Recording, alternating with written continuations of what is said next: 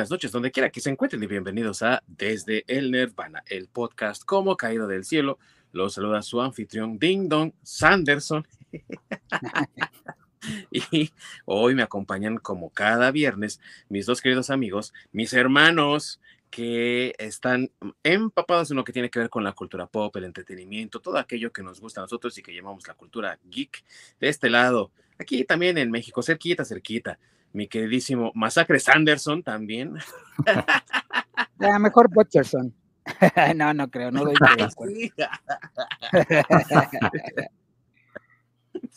Y allá en las lejanías canadienses, escondiéndose de los peregrinos que andan ahí cazando brujas, mi queridísimo Orc Sanderson. Ah, yo por supuesto que sí. Y bueno amigos, el día de hoy les traemos un programa especial en el que vamos a hablar de la secuela de la película de 1993 de Disney titulada Hocus Pocus, que en su momento tal vez no tuvo tanto éxito, pero que se ha convertido en un eh, en una película de culto y por tal motivo también, y sabiendo lo que Disney está haciendo últimamente, de, de de exprimir tanto dinero como pueda a sus propiedades y franquicias, decidieron sacar una secuela y la estrenaron apenas a finales de septiembre y ahora que estamos en el mes de las brujas, en el mes de octubre y ya acercándose Halloween, pues hemos aprovechado para darle una pequeña repasadita a esta película, esperando hablar de aquello que es bueno, malo, lo que podría mejorar y demás, sobre una de las películas más queridas, que ahora ya tiene una secuela, y la posibilidad a lo mejor de crear incluso un universo alrededor de ella. Eso está por verse. Así que sin más preámbulo, amigos, comenzamos.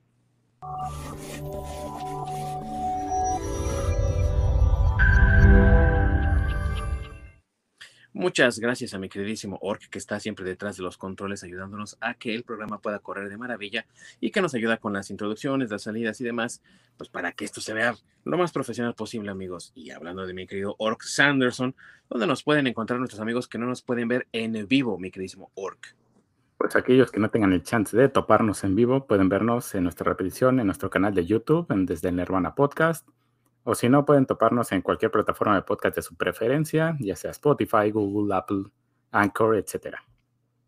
Así es, amigos, y también recuerden que tenemos redes sociales para ustedes donde nos pueden poner todas sus opiniones, sugerencias de temas que quieran que tratemos aquí en este programa, porque a fin de cuentas lo hacemos para convivir con todos esos nerdosos que están allá afuera y que sabemos que son ustedes. Sí, tú, tú, el de allá atrás, también sabemos que eres tú, no te hagas. Aquel que no se baña. Bien. Los nerdos de closet. Ah, claro, que hay un montón de esos también, ¿no? Eh, recuerden que nos pueden encontrar en Facebook y en Twitter como desde el Nirvana Podcast también y vamos a estar muy contentos de recibir sus sugerencias amigos. Pero antes de comenzar con el tema de hoy, como siempre, tratamos de darles algún contexto para que la historia y la narrativa de nuestro show pueda correr también de manera agradable para todos y para quienes no estén al tanto, que estén un poco desactualizados, que sean mucho más recientes que nosotros, o aquellos que han vivido bajo rocas durante gran parte de su existencia y no saben de qué estamos hablando. Hocus Pocus es una película de Halloween que el canal, bueno, mejor dicho, no el canal, porque sí fue Disney como tal, como estudio, lanzó en el año de 1993, allá en ese verano lejano de 1993, que narra las aventuras de tres niños, que inadvertidamente durante la noche de brujas encienden una vela llamada la vela de la flama negra que traería a la vida a tres brujas de la época de la cacería de brujas en la época colonial norteamericana eh, y que están en Salem, Massachusetts y deciden ahora cazar a estos adolescentes, a estos muchachitos para poder completar su poción mágica que les dará vida eterna y juventud. De ahí y con el éxito un poco mediano que tuvo la, película en varios lugares y que en su natal Estados Unidos fue desastrosa porque también lo entiendo, ¿quién saca una película de Halloween en pleno verano, güey? que no, no lo entiendo. Y aquí en México, la primera vez que la vi, llegó directamente en video a Blockbuster y ya después en el Disney Channel, por supuesto que la podías topar cada octubre. Y yo creo que ese tipo de repeticiones fueron las que le trajeron eh, la popularidad y ese estatus de película de culto que hoy tiene. Y si quieren saber todavía más de esta historia, hace un año, este podcast tuvo a bien tener un mes dedicado al terror, porque estábamos en octubre, y tenemos por ahí Halloween para niños, y tenemos ahí varias películas de las cuales Hocus Pocos es una de nuestras protagonistas. Así que échenle un vistazo ahí también, ah, vayan por el camino del recuerdo de este podcast y podrán saber más información. Pero con lo que hemos dicho, baste para decir que gracias a esa nueva popularidad que tuvo la película, que muchos redescubrieron como, ay, mira, un recuerdo de mi infancia y que le pasaron a sus hijos y ahora son los muchachos los que están tratando de mantener vivo ese legado, pues hemos tenido desde libros, muñecos de Funko, hemos tenido eh, memorabilia, un montón de merchandising y aunque en su momento en los parques de Disney ni siquiera se le reconocía, hoy en día si vas a Disneyland o a Disney World y andas por ahí en, el parque viendo los souvenirs y demás, seguramente encontrarás algo que tenga que ver con Hocus Pocus, desde mochilas hasta alguna figurilla por ahí, stickers y demás, que le han permitido a esta película mantenerse vigente y también viendo que la gente está demandando más y más por esta película, a Disney, siempre creativo, se le prendió el foco. Mm, ok, así que esto está dando varo, ¿eh? Pues, ¿qué les parece si ahora que estamos en esta onda del remake, del reboot, de hacer live actions de nuestras historias animadas, pues, ¿qué les parece si también le damos chance a Hocus Pocus de brillar una vez más y hacemos una secuela? Así que en 2020, si recuerdo bien, se anunció la secuela de Hocus Pocus y que estaría en producción durante el año siguiente. Y una vez que el año terminó, se dieron a la tarea de crear todo en postproducción para la película durante gran parte de este año y finalmente hemos visto la luz, más, bien esta película ha visto la luz en Disney Plus. No se ha lanzado a cines y no hay planes de que sea lanzada en cines, pero ya tenemos Hocus Pocus 2 y de eso vamos a hablar hoy, mis queridos amigos. Vamos a hablar de lo bueno, de lo malo, de lo que podría mejorar, de lo peor. En fin, vamos a hablar de esta película con el sello característico de los nervanos, los nervanos Sanderson en este caso. y por supuesto, mis amigos aquí ya listos, ya la vieron, ¿verdad, carnales? Que ya la vieron. Sí, claro. Yo, yo, pues sí, sí soy de esos fans de la primera que obviamente aquí no la vimos en cine. Yo no sé si llegó, pero según yo no, llegó directo a, al videocassette. Al VHS. Este, así es, y este, y sí, como dices, este, creo que alguna vez la renté, ni siquiera era Halloween, la renté de, pues de esas películas que rentas como de rebote, porque ya te echaste todo el catálogo del mes en, en el, yo, bueno, para las nuevas generaciones, había estrenos cada mes en el, en el, así igual, igualito que el Netflix, solo que en físico, por decirlo así. Y digamos que es como cuando ya aprendes el Netflix y ya viste todo lo que estrenaron y pues ahí ya le empiezas a navegar a ver qué encuentras. Pues así era igual en, el, en, el, en los lugares donde ibas a rentar y en una de esas ahí me topé el, el Hocus Pocus, que de hecho me gusta mucho la traducción en español, porque en español se llama Abracadabra. Sí. Y, y creo que es, o sea, aunque no significan eh, literalmente lo mismo, el sentido de la palabra eh, o de, ese, de, esa, sí, de esa frase, pues es el mismo, ¿no? El hocus pocus es como el abracadabra eh, que usan en, en, Estados Unidos. español. Digamos, es el equivalente, ajá, en español. Hocus pocus es así como hacen, digamos que si eh, el mago Frank y el conejo Blas fueran este gringos, en lugar de decir abracadabra, dirían hocus pocus, ¿no? Entonces creo que esa traducción estuvo rifada o el maguito de chiquilladas, chimpum pan, tortillas, papas, güey, diría hocus pocos, tortillas, papas, ¿no? Tal vez. sí, tal vez, exacto.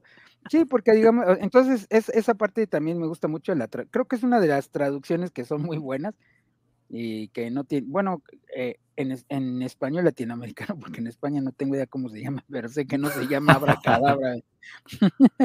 Las señoras de las escobetas. Sí, no, algo así, yo creo. Truco trato. Sí, sí, sí. Entonces, este, pero sí fue cuando, fue cuando me la, topé.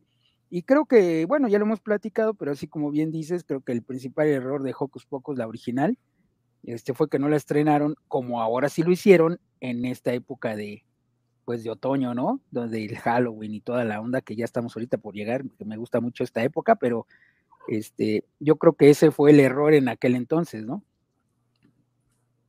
Sí, y esta película tuvo latino de ser estrenada en esta época, pero también eh, en una plataforma que está tratando de posicionarse como una opción, ya no solamente familiar, amigos, porque esa era la tirada de Disney, sino como una plataforma de streaming al nivel de lo que ahorita ya tenemos en Netflix y en HBO Max, que son como las competidoras más fuertes ahorita. Y están metiéndole, la verdad, muchas cosas. Ya encontramos también un poco más de contenido adulto en la misma Disney Plus, que es raro de encontrar, siendo que su idea era de tirarle a lo familiar exclusivamente. Y me da gusto ver algo como Hocus Pocus 2, eh, porque no está entonces desvirtuando ese objetivo original. Es un programa, es una película enteramente para la familia, es algo que puedes disfrutar perfectamente bien con tus hijos si los tienes, o sobrinos, o los pequeños de tu casa, y no tiene ningún problema, ¿no?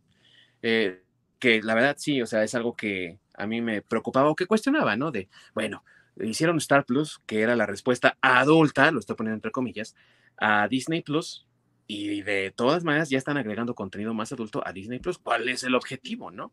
Seguramente ahora Disney Plus se va a desvirtuar. Y sin embargo, viendo que tenemos películas como esta, me parece que sigue en esa línea de querer seguir siendo familiar, pero también de incluir los gustos de todos los que conforman la familia, ¿no? Entonces, por ese lado creo que fue un atino que hubiesen estrenado Hocus Pocus 2 en Disney Plus, pero debo decir también que hubo mucha decepción acá en esta, en esta casa de todos ustedes porque querían que fueran el cine, ¿no? Y echarse el viaje al cine y disfrutarla así en pantalla grande, ¿no? Sí, no, complicado, y la verdad. Sí. de hecho, este, pues hasta el presupuesto del, del digo, fue mucho menor que, el presupuesto de la primera, ¿no? Digo, en comparación. Eh, claro, pues ahorita ya, este, ¿qué? Veintitantos años después. 29. Casi 30, sí. Casi 30, pues ya eh, digo, digamos que el equivalente, pues sí vendría siendo un presupuesto menor, porque desde que lo anunciaron, lo anunciaron como directamente para, para, para streaming, aunque por ahí leí que también quien tuvo mucho que ver con, con que se hiciera el Hocus Pocus 2, digo, aparte de que vieron que, que ganaba, que estaban haciendo eh, lana, este, fue Beth Midler, eh, Beth Midler que en cierta forma presionaba a Disney, este, pero, o sea, leí que es curioso porque eh, Beth los presionaba en el sentido de, oye Disney, este, no les, este año no le estás haciendo mucha promoción a, a, Hocus Pocus, ¿sí? Y veo que ya tienes ahí este, otras cosas en el parque, así como bien dices, pero pues no veo así como figuritas de Hocus Pocus. Y así es de cuenta que según. Ahí te encargo, ¿no? Sí, ahí te encargo, que según esto, Beth Milder todo el, todo los años casi le, les hablaba así. Ahora sí que como cuchillito de palo, ¿no? Así duro y dale, duro y dale. Hasta que le dijeron, ya bueno, ya, ya, vamos a hacer una secuela. ya cállate, güey. sí, casi, casi, no, ya siéntese, señora, porque pues ya está grande. pero este, pero. Eh, perdóname, te iba a decir que, que le creo también un poco eso, porque si hubo un momento, no recuerdo en qué año, pero seguramente fue en una celebración, 20, 25 años, no recuerdo, en la que en los parques veías muñecas, obvio, voy a decir muñeca Barbie porque así es como la podemos identificar todos, pero no estoy diciendo que sea de Mattel, ¿no? La verdad no sé de qué marca sea, pero había muñeca Barbie, entre comillas, si lo quieren ver así, de las tres hermanas Anderson, y las veías en el parque, ¿no? Entonces, sí entiendo lo que dice Beth Midler, ¿no? De que, oye, estás promocionando Hocus Pocos con muñecas Barbie y luego ya te vale madres, ¿no? Prácticamente. ¿Qué pasó ahí, no? sí, sí. Y, es porque según esto, también lo que leí, eh, y incluso una entrevista que le hicieron allá, este, a las tres, eh, eh, a las tres actrices, o bueno, las tres hermanas, que es Sara Jessica Parker, Beth Miller y Kathleen Najim. Kathleen Najim. Ajá. Les encanta hacer esos personajes. O sea, Beth Miller dice que es de los personajes que, le, que más le ha gustado hacer en, su carrera. Y mira que, o sea, es Beth Miller.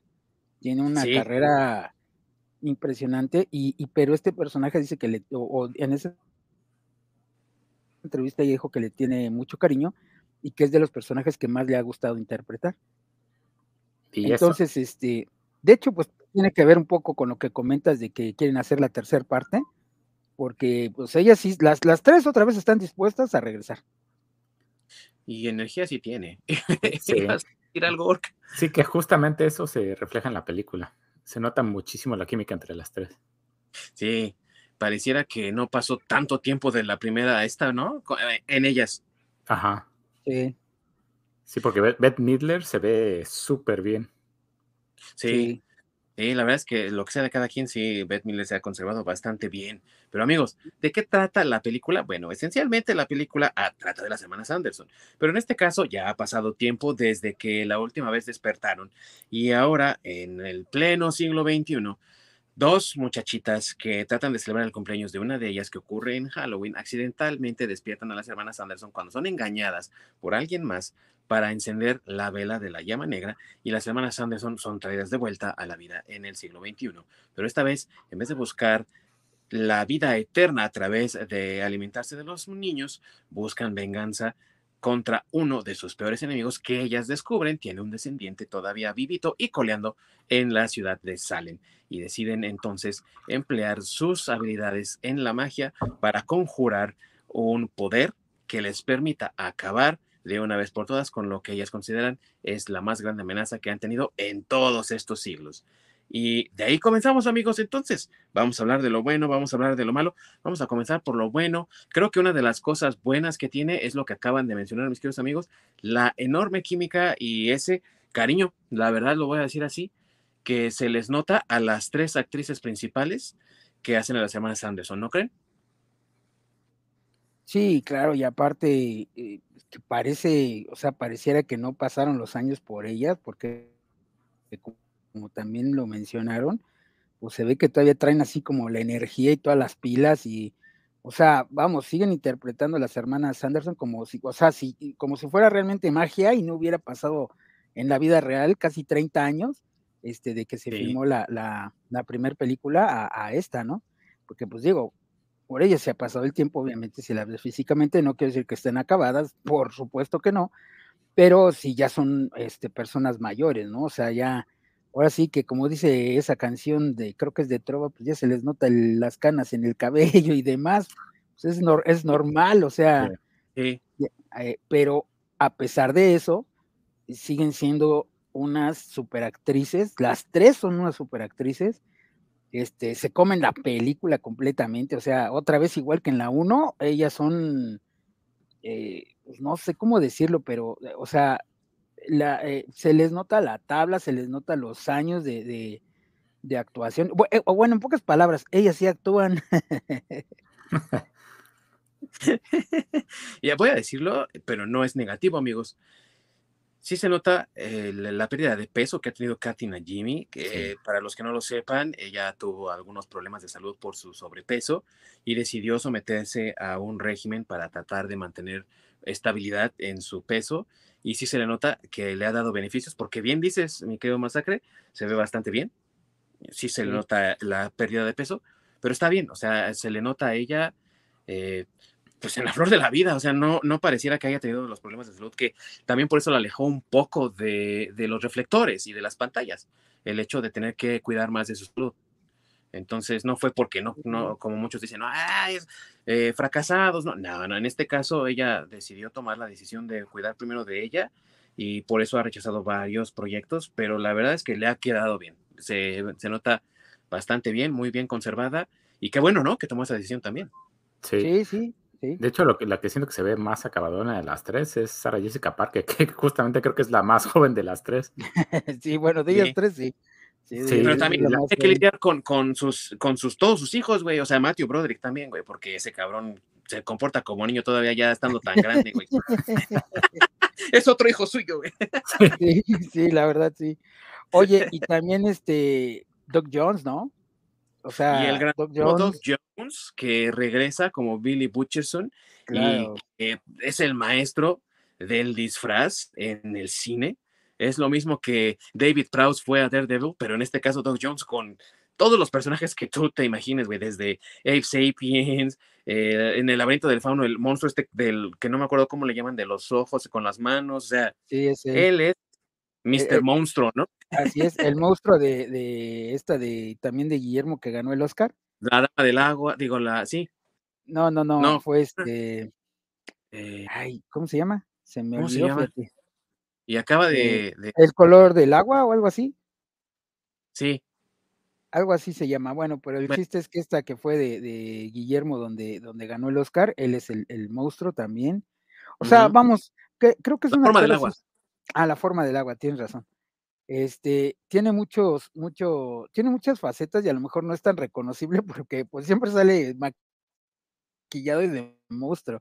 Incluso, ¿sabes qué? Sale Star Trek Discovery, que ya la quitaron de Netflix y ahora está en, Paramount, pero uno de los personajes alienígenas de, de, esa serie es él también. Entonces, en realidad no lo reconoces eh, físicamente o no está tan fácil de reconocerlo porque, como bien dices, es el señor, el señor de los monstruos, porque en todas las películas que ha hecho, pues eh, siempre es maquillado, ¿no?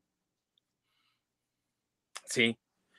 Y es, y, él fue el original Billy Butcherson, y ahorita otra vez repite el rol de Billy Butcherson. Y que se sigue moviendo igual y que también ya está grande y no parece que hayan pasado los años por él. ¿Iba a decir algo, Ork? No, que justamente, eh, o sea, lo hace excelente. Como todo, ¿no? O sea, también eh, lo que decía Masacre de las tres actrices principales que tienen tablas, pues no se diga del buen Doc Jones, o sea, tiene más que estudiado el arte del movimiento de su cuerpo, ¿no? Y yo creo que eso es lo que le aporta tanto a sus personajes. O sea, el Billy Butcherson original, ¿recuerdas cómo se movía así muy exagerado? Pero es parte del, del atractivo del personaje y hace lo mismo en esta ocasión, ¿no? También. Sí, otra cosa a resaltar es el, el cast de las niñas que hacen para representarlas a ellas cuando son jóvenes, bueno, cuando son niñas, también es muy bueno y se me hace también muy buena actuación de, esas niñas. Sí, fíjate que sí, por, eh, por... La, la, niñeta que hace a Winnie, parece que le está invitando así, pero... Exacto, justamente por eso mismo, ¿no? El, que hacen perfectamente la representación de, de las hermanas Anderson, como que sí las estudiaron bien que, hacen un excelente trabajo. Sí, sí, la verdad es que sí, el eh, prólogo a mí me pareció un poquito como larguito por ahí, pero funcionó bastante bien, sin nada más para poder apreciar a estas muchachitas, ¿no? Que sí lo hicieron, sí. Eh, lo hicieron bastante lo hicieron muy bien. Sí. Sí, aunque sí, yo también creo que, bueno, eso lo iba a mencionar yo un poco en la parte de lo malo, malo entre comillas, este, sí, te adelantaste, porque eh, el prólogo sí, al principio sí se ve como si fuera una producción de, no sé, el Disney Channel, o sea, así como que nomás construir unas cuatro casitas ahí, o no sé, para que se viera la aldea. Este, pero digo, no, no, no, no se mellan en la historia. Como tú dices, como es como un prólogo, pues creo que sirve bien la actuación de las tres niñitas, de ellas, de, de estas tres niñitas, este, es muy buena este, sobre todo, este, pues como bien mencionas, la niñita que la hace de, Winifred, de, pues niña, no sé cómo se llame, pero, pero pues, qué buen papel hace, ¿eh? incluso los gestos y, o sea, creo que ella sí lo, sí lo hace, lo, lo hace muy bien, esa, esa, esa actuación, se ve que sí estudió a, a, su personaje, no sé cuántas veces se habrá echado ojos pocos para ver este, cómo se movía, pero creo que sí lo hizo muy bien. Y, está bien, aunque el prólogo se haya visto así de chiquito, como te digo, como producción de Disney Channel, pues está bien porque en realidad no es muy largo tampoco, entonces eh, nada más te dan así como una breve introducción al, a lo que va a ser la película, ¿no? Y creo que sí buscaron que las niñas que las iban a interpretar de jóvenes hubiesen visto la película, que fuesen fans de la película o que les llamase la atención la película. Yo creo también por eso, ¿no? Porque eh, creo que es ya tan icónica la película original que eh, ves niñas disfrazadas de las hermanas Anderson. Y, yo sí he visto niñas incluso que hacen la caminata de las Anderson, ¿no? Ya ven que caminan como uh, así, como lado a lado. He visto niñas que hacen eso, ¿no? Cuando van a pedir troco trato, que se organizan, oye, vamos a irnos a vestir como las de Jocos Pocos, ¿no? Y lo hacen, o sea, sí hay gente que, que realmente, esto, un, un, día vas a ver que esto se va a volver como el Rocky Horror Picture Show, güey, de que la gente hace eh, reenactments, ¿no? De, de la película, por lo popular que es. Entonces, yo supongo que sí debe ser difícil encontrar las niñas adecuadas, pero de que hubo participación en el casting, seguro que hubo participación en el casting para encontrarlas, porque pues qué niña no hubiera querido, ¿no? Estar en ese papel. Sí, exactamente. Sí, ¿no? y la que la que hace de Mary de niña, que también que pone choca la boca y todo. la verdad, ah, súper bien hecho. Sí. Sí, enchoca la boca, sí, ¿no? Y y la que hace a Sara también es como brincolona, ¿no? Como hiperactiva. Eh, la verdad es que sí estudiaron los manerismos que les dieron las actrices en la película original. Entonces te convence de que son ellas, ¿no? En, ah, cierto momento. Así que pues eso es, es, es, un punto también a favor de la película. Creo que otro punto a favor es la ambientación en Salem, porque aunque no fue grabada en Salem, sí trataron de darle ese ambiente sin tratar de eh, copiar lo que ya habían hecho en la original y de poner a un Salem moderno, vamos a decirlo así, ¿no? La escuela está muy bonita. la, la, escuela original, pues la vimos muy poco tiempo, nada más es en la, en la primera parte de la película donde nos presentan a los personajes de Max y Allison. Y aquí sí pasamos un poco más de tiempo en la, en la, eh, en la escuela y sí parece una típica escuela de un pueblo norteamericano. O sea, así como en México tenemos nuestros bonitos pueblitos mágicos, así en los Estados Unidos hay pueblos, nada más que no son mágicos, son pueblos quietos, ¿no? Donde casi no pasa nada. y, y, la sensación, ¿no? O sea, ver la, la puesta en escena de esta película me dio esa sensación de estar viendo un pueblito de esos, ¿no? Sí. Sí, el pueblito donde todos se conocen, ¿no? Ajá, sí. Pueblo chico, infierno grande y todo eso. Yo creo que, la parte más importante de la ambientación es la parte del bosque, ¿no? Del, pues precisamente donde está, la, donde hace un, eh, a mí se me hace un excelente cameo, el de la, la bruja madre. Sí, tienes razón. Se, me hace esa parte muy buena. Sí, y, que, la bruja madre ya la habían mencionado en la, en la película anterior, pero no había salido, ¿no? Aquí es la primera vez que se, que, se ve ella, bueno, en su forma de cuervo de alas rojas, y este, y bueno, ya ella eh, de manera física, ¿no? Que también por ahí manejan la teoría de que posiblemente en la, en la tercera parte, si es que hay, que bueno, que a lo mejor sí, porque también ya este, leí apenas esta semana que estuve revisando para, para el programa, que resulta que es de, lo, de las películas para eh, Disney Plus, número uno ahorita, o sea, está arriba de, los estrenos de películas en Disney Plus, es la número, uno. Y que también por un rato. Eh, pues eh, digo, ya. aquí en México, amigo, no sé si, si alcanzaste este dato. aquí en México, de hecho, en ese fin de semana, Jocos Pocos, incluso le quitó el puesto a, digo, ya sé que es una madre, ¿no? Pero le quitó el puesto a She-Hulk, güey, que todo el mundo dice, no, güey, todo el mundo la está viendo y les encanta que la fregada. Así, mira, se fue para abajo porque aquí en México ese fin de semana, por, por lo menos, Hocus Pocus sí estuvo en el primer puesto, quitándole el puesto a She-Hulk, güey. También le quitó el puesto a Andor. Bueno, todavía no, se, todavía, no se estrenaba. Digo, no, no es que defienda Andor, pero todavía no se estrenaba. Pero sí estoy seguro que ahorita también tiene más audiencia. Sí, sí, sí, por supuesto. Te puesto a que Andor ni siquiera está rankeando, güey.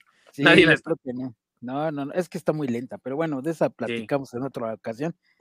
Pero este, eh, pues digo, ya sé, Disney es como Don Cangrejo, ¿no? Entonces yo creo que ya veo, ya hay billetito, entonces pues ya ahorita va a, tratar de, hacer el, la, bueno, ya volver la franquicia, porque pues no era su intención, no era la intención de Disney este, hacer la eh, franquicia, pero al parecer ya con esto yo creo que sí. Y lo mejor de todo eso es que las tres actrices, como lo dije, ¿no? Están dispuestas a regresar, o sea, ellas dicen, si hay una tercera película, sí regreso. O sea, ellas desde ahorita están diciendo, pues ahora sí que ay, nomás me avisan, me tienen mi chequecito y yo no tengo problema. Y que esperemos que no se tarden otros 20 años en hacerlo, güey. Ay, no, imagínate, ya no estaríamos, yo creo, para cuántos. Sí, no, pero yo creo que el problema mayor de, ese proyecto sería la historia, porque pues tienes que hacerla en un inter antes de, de lo que sucedió en esta última. No, no necesariamente, porque ya ves que si dejan el final abierto, no sé si viste la escena postcrédito donde sale el gato que se para en la caja, este, y que pues te dan a entender que hay otra vela eh, otra vela de flama negra ahí almacenada. No, no sé si si vieron esa escena. Sí, pero pues, el detalle es de que pues a ellas las desaparecieron porque al final, bueno, lástima si no la han visto porque voy a hacer spoilers. Pues al, al fin, o sea, así que ya bueno, como si me hubiera importado también, de veras. Pero hago el anuncio de menos. hago el anuncio, sí. Porque pues al final, al pues este Fred, este, pues consigue lo que quiere, ¿no? Que es el, poder máximo a costa de sus hermanas. Y en teoría las hermanas desaparecen como tal porque es lo que tiene que pagar. Y entonces, pues lo que hace la otra chava es mandarla con las hermanas. No es que desaparezcan porque se acaba el tiempo de la vela, bueno, el día y digamos que se reinicia ese ciclo, sino literal desaparecen. Sí, y fíjate que fue también una parte importante de, la, de lo que yo considero lo bueno de la película, porque tiene este mensaje de, pues a veces tienes que fijarte en lo que estás persiguiendo, que no vaya a afectar a terceros y sobre todo a terceros a los que tú les importes y que te importen a ti, porque eh, eh, ahora sí que Winifred, tratando de obtener ese poder para detener a su, o mejor dicho, vengarse, ¿no? De su rival más acérrimo. ¿no? Eh, oye, esto me va a costar muy caro y voy a perder algo importante, ¿no? Y, y qué bonito también esa parte de tener ese mensaje que yo creo que es tan válido hoy como lo pudo haber sido en cualquier otro momento, ¿no? Sí. Y me parece que es uno de los aciertos también de la película. No estoy diciendo que la película a lo mejor sus temáticas o sus mensajes también, seguro que los tiene, pero qué bonito ver que en, en, esta época donde tenemos un montón de entretenimiento sin ningún mensaje o mensajes negativos, este trae un mensaje positivo, ¿no? Para los muchachos, para los niños que la van a ver pues con sus familias, con sus papás que vieron la original, ¿no? Sí, sí, sí. Tiene, tiene sus cosas positivas, y, pero es que también hay cosas que ah, sí, como que dejan mucho a, deber.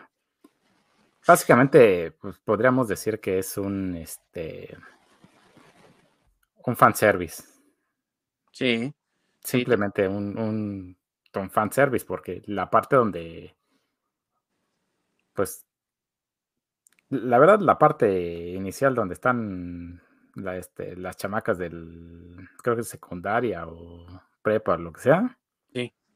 es bastante floja, muy floja. Sí. Entonces, la verdad, la película se anima cuando aparecen las hermanas Anderson, que pues, es el momento donde pues, le dan vida a la película. Sí. Y que eh, el, fan, el fanservice pues, está en recordar a estos personajes a las tres hermanas y a Billy Butcherson, que son los únicos que regresan, y que eh, es un golpe a la nostalgia. Entonces, realmente Disney está tratando de usar la nostalgia para vender la historia, ¿no? Exactamente. Pues sí, básicamente sacar dinero de la nostalgia. Y que tampoco está mal porque pues lo hizo Ghostbusters Afterlife, lo han hecho, la misma Cobra Kai lo hace, ¿no? Y cada temporada nos trae un personaje nuevo eh, de nuevo entre comillas, ¿no? Porque a lo que me refiero es que te trae a un personaje que ya habíamos visto como Ali en la temporada 2, en este caso trajo a Robin nuevamente, ¿no? en la temporada más reciente y, así va trayendo nuevos personajes que ya habíamos visto en esta serie, entonces a, Michael Barnes, entonces eso mismo está tratando de hacer Hocus Pocus con estos personajes, entonces está vendiéndote nostalgia, pero al mismo tiempo está tratando de apelar a una audiencia más joven y creo que esta es la mejor forma de hacerlo, porque lo ha intentado otras veces, ¿no? Lo hemos visto con las más recientes películas de Star Wars y con otras cosas. Trata de apelar a los que estuvimos ahí cuando salieron originalmente, y trata al mismo tiempo de traer a una nueva audiencia. Y no pegó, o al menos muchos de nosotros los que somos old school, no nos gustaron esas cosas. Y sin embargo aquí creo que hicieron un mejor trabajo en apelar a ambos lados de la audiencia que quieren capturar, ¿no? Exactamente. El, lo que mi gran duda fue cuál es exactamente ese nicho al que querían ir, porque siento que a un nicho infantil con esas protagonistas no les llegaron, sino era como alguien adolescente como tal. Entonces, sí, no sé, como que eso fue lo que para mí tuvo mucho problema de no, definía quién iba dirigida la película. También tiene eso, sí. Vamos a hablar de eso, vamos a pasar a lo negativo entonces, porque sí también, o sea, tiene muchas virtudes, ya las estamos mencionando, pero sí tiene muchos detalles. Y creo que uno de los principales es el cast juvenil. Ah, antes, eh, otra cosa positiva que me gustaría también agregar, con este nuevo cast, fue la inclusión como, como la hicieron. Que sus, digamos, protagonistas, pseudo protagonistas o... Sus secundarios. Sus secundarios de relleno. Ahí sí funciona el que hayan puesto a pues una chava de, color eh, y una latina. Y no es algo que te lo, pues, te lo estén aventando en la cara, sino se me hace pues, pues algo bastante bien hecho, porque justamente es algo que ves en cualquier escuela. O sea, ves personas de todo tipo y, no es como que todos tengan que ser blancos, ¿no? Entonces, en ese caso se me hace que lo implementaron muy bien. Sí, que pues tiene sus ¿no? De, sí, la, sí, la, inclusión, sí, sí, la inclusión más o menos, porque estoy de acuerdo con la parte de la inclusión en cuanto a las etnias, por decirlo así, porque pues en realidad no somos, no hay razas, sino etnias. Pero en cuanto al lado woke del feminismo, creo que ahí sí se mancharon, porque creo que al novio lo hacen demasiado estúpido solo por ser hombre. Y, e, e, eso es algo de lo que a mí no me gustó. O sea, está bien que a lo mejor lo hayan puesto como que, no sé, o sea, hay muchas historias de personajes que son como bobos, pero son chistosos, ¿no? O sea, son como la parte chistosa de alguna serie o de alguna película. Pero aquí como que fue un Jar Jar Binks, ¿no? O sea, como que es tan idiota, güey, que, no lo aguantas, Es que, lo, llevan al extremo. Así es, o sea lo ponen como demasiado, como si fuera un imbécil, o sea, como que, ah, pues ya nada más porque es hombre y blanco, pues tiene que ser, o sea, no va a ser malo, pero tiene que ser un imbécil, güey, entonces. Sí, entonces, como con eh Bruce Banner. Eh, ah, exactamente, entonces, entonces, entonces esa creo que es la parte de, la, de las partes débiles de la película, ¿no? Bueno, número uno, que la, que la historia de esas, de esas, de las tres eh, morrillas, este, está bien lo de la, lo de la inclusión de las etnias, pero como que casi, casi si no hubieran sido ellas las que prenden la vela y hubiera sido cualquier otro, pues hubiera sido lo mismo, ¿no? Porque realmente pasan como que si no hubieran estado, este, pues no, esa historia está como muy débil desde mi punto de vista. Entonces, yo creo que esa es de las partes donde flaqueó la, la, historia. O sea, no es tanto como en el Hocus Pocus, este, en la primera, que pues los, los, las, la, otra pareja, por decirlo, bueno, más bien los otros estelares, por llamarlos de alguna forma, pues sí destacan, ¿no? O sea, sí, sí, este, pues ves que tienen que ver con la, con, la historia y que sí, sí, que tienen que ser ellos, pues, o sea, que ellos influyen en la trama de la película. Y aquí las chavas, pues te digo, o sea, pudieron haber sido ellas o pudieron haber sido cualquiera otras y, pues realmente hubiera sucedido lo mismo, ¿no? Casi, casi se puede decir. O sea, creo que esa trama está muy débil, pues. Sí, es lo que justamente decía, ¿no? Que mencionaba, de, o sea, esa parte es como muy blandengue y, la película empieza cuando, pues cuando entran las hermanas Anderson en escena. Así es. Sí, realmente cuando agarra el, eh, la velocidad, ¿no? Agarra ímpetu y ya no te suelta desde ahí. Pero yo creo que también tiene que ver con un elemento que se les pasó a los que escribieron el guion de esta película, y es el hecho de que, como dice Masacre, es que esos personajes tenían que estar ahí, en el caso de Danny, de Allison y de Max en la película original. ¿A qué se debe? A que si tú pones atención a la película, Max es el que tiene que prender la vela porque es el único de las tres que es no creyente en las hermanas. Desde el principio te lo ponen muy claro cuando la, maestra les está contando la historia de las hermanas Anderson y él, ay, son mamadas, ¿no? Prácticamente, ¿no? Y ella hasta se burla de Allison, ¿no? O sea, tú no crees en las brujas, pero sí existen, que no sé qué, y los espíritus salen y les dice, ah, pues si viene Jimmy Hendrix, dale mi número, ¿no? O sea, todavía cabroncito el güey, ¿no? y, aquí, eh, realmente, ¿cuál es la justificación para decir que estas niñas deberían de ser las que trajeran de vuelta a las hermanas Anderson. Ahí es donde entiendo el punto de masacre, porque pudo haber sido cualquiera, perfectamente pudo haber sido cualquiera. Y es un punto flojo de la historia también, porque una de las características que el que encienda la vela debe de tener es que deba de ser virgen. Y entonces, si incluso dentro de la historia pasaron 29 años entre la primera aparición de las Anderson y esta segunda, ¿A poco el dueño de la tienda no encontró en 29 años a un virgen que le pudiera ayudar a prender la vela? O sea, eso es lo inverosímil de la historia. O el mismo. o el mismo. Que yo creo que él mismo lo hubiera este, prendido en ese momento y hubiera funcionado igual. sí, exactamente. Sí, o sea, es que él lo hubiera aprendido antes de, de tener la tienda o de ser adulto, ¿no? Porque aquí ya es. Por ejemplo. Y se supone que cuando él ve a, las brujas es un niño. Entonces, bien siendo adolescente, pudo haber prendido la vela siendo virgen, sin necesidad de, esperar este, tanto tiempo a que unas chavas X las, las prendieran. Porque de todos modos aquí, sí lo entiendo por la parte de que quieren manejarte que el nuevo aquelarre y como las nuevas, las herederas o la nueva generación de las hermanas Anderson, pero creo que no les funcionó. O sea, creo que aunque se quedan con el libro y todo eso, creo que no tuvieron la fuerza de sus personajes como para ser entrañables y que tú digas, ah, bueno, qué bueno que tienen el libro, porque pues ahora ellas van a ser las nuevas Anderson, ¿no? Por ejemplo. Más bien creo que fue así, como que, o sea, si en el próximo, si hay una próxima película y las que salen teniendo el libro son otras, creo que no va a haber problema, o sea, pudieran ellas no estar. Es que se ve parchada la historia. O sea, la historia de las hermanas Sanderson como que ocurre aparte y la de las estas chavas y como que pues vamos a pegarlas porque pues estamos eh, están en la misma película, ¿no? Sí, y ¿sabes por qué, amigo? Porque la Sanderson sí es fluida y la otra es muy eh, forzada.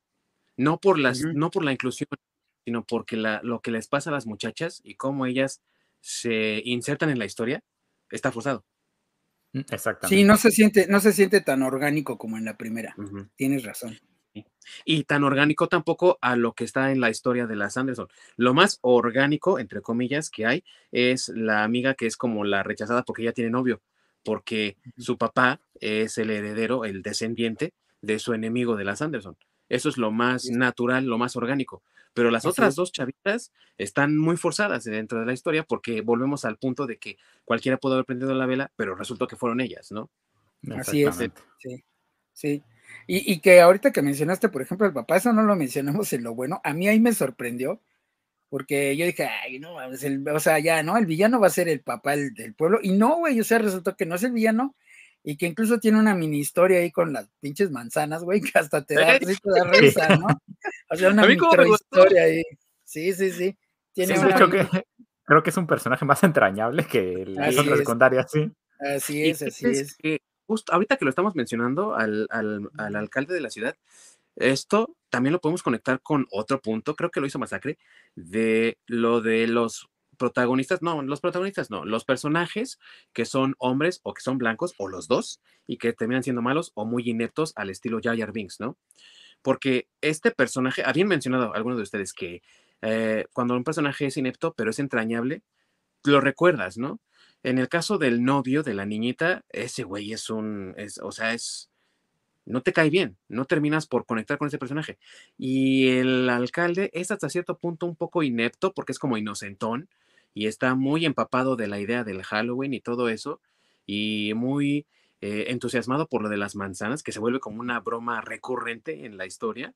Ya, pues es un niñote, digamos. Ajá, y se vuelve un niñote, entonces se vuelve entrañable.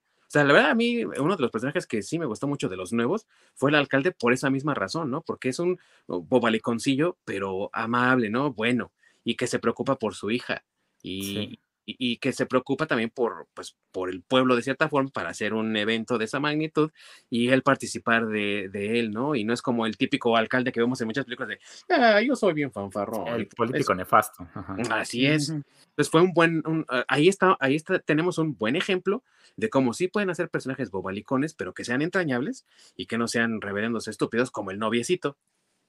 Sí, y que el noviecito a fin de cuentas no, no importa en la historia, porque pudo no haber estado y no pasa nada, porque él no hace nada, en, la historia él realmente no hace nada, nada trascendente para la historia, más que decir estupideces y aparecer como, como el, novio tonto que se llevó a la amiga lista, ¿no? Sí, y sabes qué, que lo que Eso es lo único que hace en la historia. Quieren dar una moraleja con este güey, porque se supone que es tonto, pero ah, resulta que este, todas las estupideces que decía no eran con mala intención, sino ustedes me malinterpretaron. sí. Ah, e, este te lo sacaste de la manga y lo escribiste en una servilleta. Sí, claro. Y eso es la yo, no sabía que decirte bruja era un insulto. Ay, no mames, güey. O sea. Güey, ¿no? Y esa es la parte, güey, esa es la parte en donde yo digo que la inclusión como dices tú, Orco, o sea, sí estuvo muy bien todo lo de la inclusión de diferentes niños de diferentes eh, antecedentes y demás, pero esa es la parte de la inclusión que ya no me gustó, porque eso sí se siente forzado. Ay, güey, eso es una agresión y que la chingada, o sea, volvemos a lo mismo de tratar de aleccionar a las audiencias a través de algo que no se siente orgánico en la historia. Era completamente innecesario porque el personaje mismo del novio es innecesario. Entonces se vuelve un, eh, ¿cómo se le llama? Un, un preach. Sí, o sea, se, vuelve un aleccionarte, ¿no? Estarte diciendo, como si te estuvieran sermoneando. Sermoneando, estaba buscando.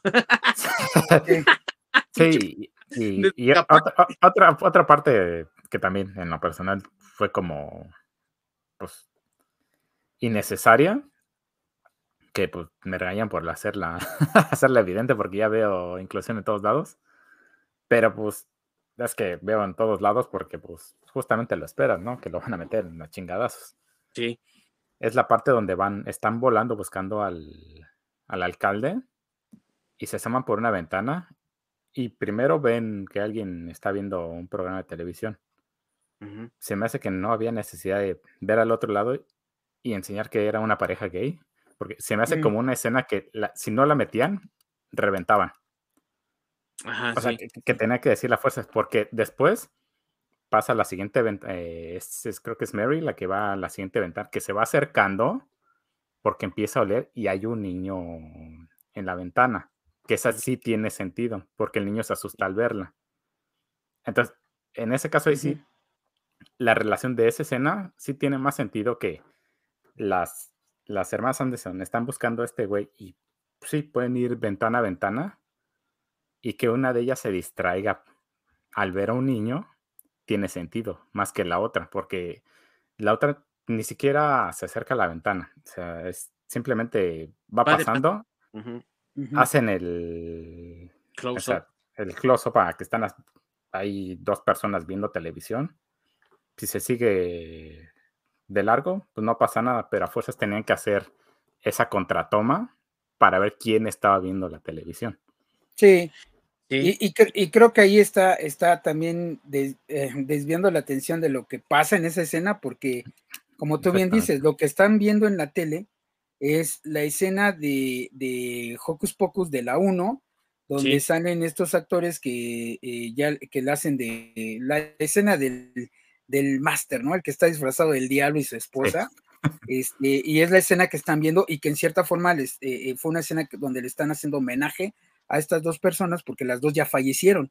Y entonces, el, que, el que veas esa escena, pues eh, como tú bien dices, ya no era necesario girar y, ah, la están viendo unos gays, güey, o sea, eso que, o sea, bien pudiera, es más, pudo haber estado una persona, pudieron nunca haber enseñado la cara de quien la estaba viendo, y nada más mostrar la pantalla como forma de homenaje. Entonces, sí, o sea, tienes razón ahí, o sea, como que le quita esa parte padre, ¿no? A, emotiva, exacto, a estar viendo eso. ¿Por qué? Porque ya te distrae con otra cosa. Exactamente, por eso digo que es una escena que si no la meto, reviento. O sea, te, tiene que haber algo así a fuerzas. A fuerzas, ¿no? Sí. Y que también es una oportunidad perdida muy grande desde muchas partes, porque cuando pasa volando por, ah, por ahí, si se hubiese quedado, en vez de pasar nada más por ahí, así de pasadita, y se hubiese quedado a ver, ¿te imaginas lo chistoso, lo bonito que hubiese sido? Y de fanservice también, ah, ver la escena de esa, de esa parte que está el maestro y decir, ese no es el maestro, ¿no? O hacer una broma de, me engañó, me dijo que era el maestro y, hasta nos corrió con su perro, ¿no? No sé, güey, algo. Algo para darle todavía más impacto a esa escena y, hacerles homenaje a los dos actores que hacían a los esposos, ¿no? Exactamente. Y luego de ahí, eh, fíjate, haces, un, haces ese impacto con un chiste a lo mejor pequeño. Pasas a la siguiente escena de la siguiente ventana donde Mary se asoma y ¿qué era lo típico que hacía Mary aparte de torcer la boca? Hacía, ¿no? Como si fuera un perro entonces, la ve el niño, se espanta el niño y ya, ¿no? O algo, güey. Siguiente escena, a lo mejor extiendes un poco más la broma y pones a Sara, güey, y que se esté asomando y que vea a un hombre haciendo ejercicio así bien guapo, güey, porque ella es la promiscua de la, del trío y que se le quiera lanzar o algo, güey, y hacer una broma de eso explotando las características de las brujas, güey. Exactamente. hubiera estado mucho mejor y te hubieras reído un buen rato y hubiera sido a lo mejor hasta ahí hubieras podido hacer algo mucho más orgánico si a huevo querías meter la escena, porque en esa parte entonces Sara se asoma, ve al cuate bien trabado y todo, y que se le acerque el, el novio. El novio, exactamente, eso hubiera sido muchísimo mejor. O algo, güey. ¿no? Exactamente. Sí, correcto. O sea, hay formas de hacerlo orgánico y hay formas de regar las paletas como casi siempre lo hacen, ¿no? Sí, de meterlo, a huevo, así de meterlo a huevo, porque realmente eso es lo que pasa. Y, o sea, es que también es un poco como la parte del novio, güey. O sea, vuelvo a lo mismo. No tenía que ser tan estúpido, güey. Sí, sí, en eso estoy de acuerdo también. O más bien, no tenía que ser tan trascendente. Ah, sí. Pues sí, tiene, tiene, mucho tiempo en pantalla y si hubiera salido de fondo, realmente no pasa nada. Sí. Pues sí, déjalo de lado tantito porque, mira, con que las hubiese llamado brujas en la escuela y ya, o a lo mejor aparecer en la fiesta porque era la fiesta de la novia, ya tenías, ¿no? O sea, no necesitabas que saliera todavía más, una escena más o dos escenas más. Ya déjalo hasta ahí y, ya. Pero incluso, si te soy sincero, amigo, el, novio sale sobrando desde, desde el principio, porque muy bien pudiste haber alejado a la amiguita, simplemente porque son adultas o, pequeñas adultas, ¿no? De que ya están en edad de cambiar de gustos y de ideas. Y la idea de de que estaban peleadas con ellas es que ya no había esa tradición de que en sus cumpleaños iban y hacían el ritual que hacían siempre y todo. Entonces, güey, ya no voy a hacer el ritual porque ya estamos grandes, ¿no? Ya no somos niñas. O sea, ni siquiera estabas al novio, de hecho. Así es. O, si querías meter al novio, porque no? Y, representarlo como que es el malvado, porque es el malvado hombre blanco. Bueno, güey, ok. ¿Por qué no lo metes como los otros dos en la uno? Si recuerdas, los dos personajes que pues que eran los que les quitaban los dulces a los niños, que pues en cierta forma son los malos, ¿no? Por decirlo así. Entonces, pues acá el novio lo pudiste haber presentado igual, así como un, tipo, este, pues no muy agradable, pero pues, y ya como tú dices, un par de escenas hay, tu novio, pues es un pinche higadito y ya, ¿no? Tan tan. No tenías que presentarlo como que aparte de que es un hígado, este, quieres hacer que ese higadito te caiga bien, güey, este, con unos diálogos haciéndolo tarado con unos diálogos estúpidos como, lo que ya dijimos, ¿no? Oh, yo no sabía que decirte bruja era insulto. Ay, güey, no, pues entonces, ¿qué pensabas que era? O sea, a ese grado de, como, no sé, o sea, eh, creo que ese es, a mí eso fue lo que menos me gustó de, toda la película, creo. Sí, esos, esos desaciertos que hacen que, primero haces una cara de, ay, güey, no mames, ojos de huevo, y en segundo, te sacan un poquito de lo que es la, parte divertida de la película, porque eh, vamos con buen ritmo, ¿no? Viendo a las hermanas haciendo sus desventuras. Llegas a esos puntos y dices, ah, ya nos tenemos que chutar esto otra vez. Y tienes otra vez que volver a recuperar el ritmo volviendo con ellas. Entonces, eh, hace que el ritmo de la película sea muy disparejo. Se siente, ah, pues, no lento, porque la verdad la película no es lenta para nada, pero se siente como andar en un, en un camino disparejo, güey. Como cuando se le hacen olas al, pavimento, güey. Sí. O como cuando te encuentras un bache, ¿no? Que hasta dices, ah, ah, no mames, chin, y ahí lo esquivaste, pero, güey, ya otra vez tienes que volver a, a concentrarte y irte con cuidado para que no vayas a agarrar otro bachecito, ¿no? Algo así. Sí, sí, exactamente. Y así es como se siente, porque no te da ese, esa oportunidad de, de seguir la emoción de lo que estábamos viendo, ¿no? Exactamente. Es que la historia secundaria se vuelve una carga para Ajá. la historia central, que es la de las hermanas Anderson. Sí, Entonces, cada vez que vamos con la historia secundaria de los problemas de adolescentes y demás, que empiezan a alentar la película, ahí tienes que volver a sacar a las hermanas Anderson pues, para volver a jalar.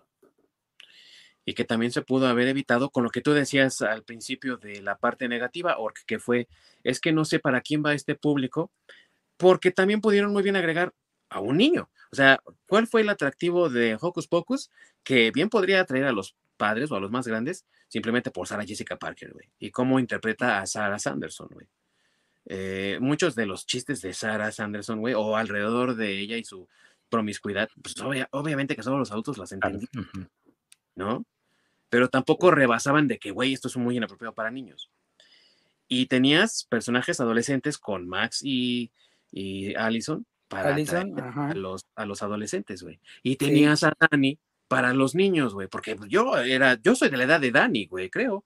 Entonces, eh, Sí, y yo era como de la edad de, de Max, de- más o de menos. Max, Ujú. Ujú. entonces, eh, eh, obviamente que atraes a más público, pero aquí pues, son tres adolescentes, pues, las tres son eh, niñas de la misma edad, eh, no hay más niños, ¿no? Parece que nada más ellas existen y su novio eh, en esta escuela, a pesar de que hay mucho niño por ahí, ¿no? Que ves en el fondo, y no se siente como una, o sea, o sea, ¿a quién apelas entonces? ¿Qué público estás tratando Así de es. capturar?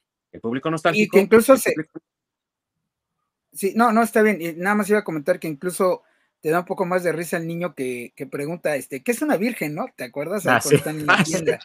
Y que también tiene un papel bien pequeñito y este, pero, pero que es chistoso, ¿no? Porque es el que pregunta, ¿qué es una virgen? Y es el que cuando le, cuando le dice este, lo que es y pasa cuando prenden la vela, sale corriendo y dice, ¡ah! ¡Vamos a morir! Y, o sea, y, y en realidad es un niño y sale bien poquito, pero pues yo creo que, por ejemplo, a ese niño le pudieron haber dado un papel un poquito más grande. Sí, sí, eh, eh, que fuera a lo mejor hermano de una de ellas, no sé. Mm, tratar de conectar más los hilos y de hacer la historia un poquito más, más creíble, o sea, más sustentada en, en, en algo, ¿no? Porque volvemos también a otro punto. En la primera, las hermanas Anderson hicieron estragos por toda la ciudad, que a lo mejor los adultos no se dieron cuenta. ¿no? Nada más estos tres niños y alguno que otro despistado por ahí, como los, los, los malandrines, ¿no? El Ice y el otro güey que siempre se me olvida su nombre, el Sí. rubiecito. Sí, Pero, bueno, si ya el, el museo está cerrado porque pasaban cosas extrañas y luego ese Halloween pasan cosas extrañas también y ves a dos güeyes ahí encarcelados en el museo, pues como que no dejas que se convierta en tienda de, de magia, ¿no?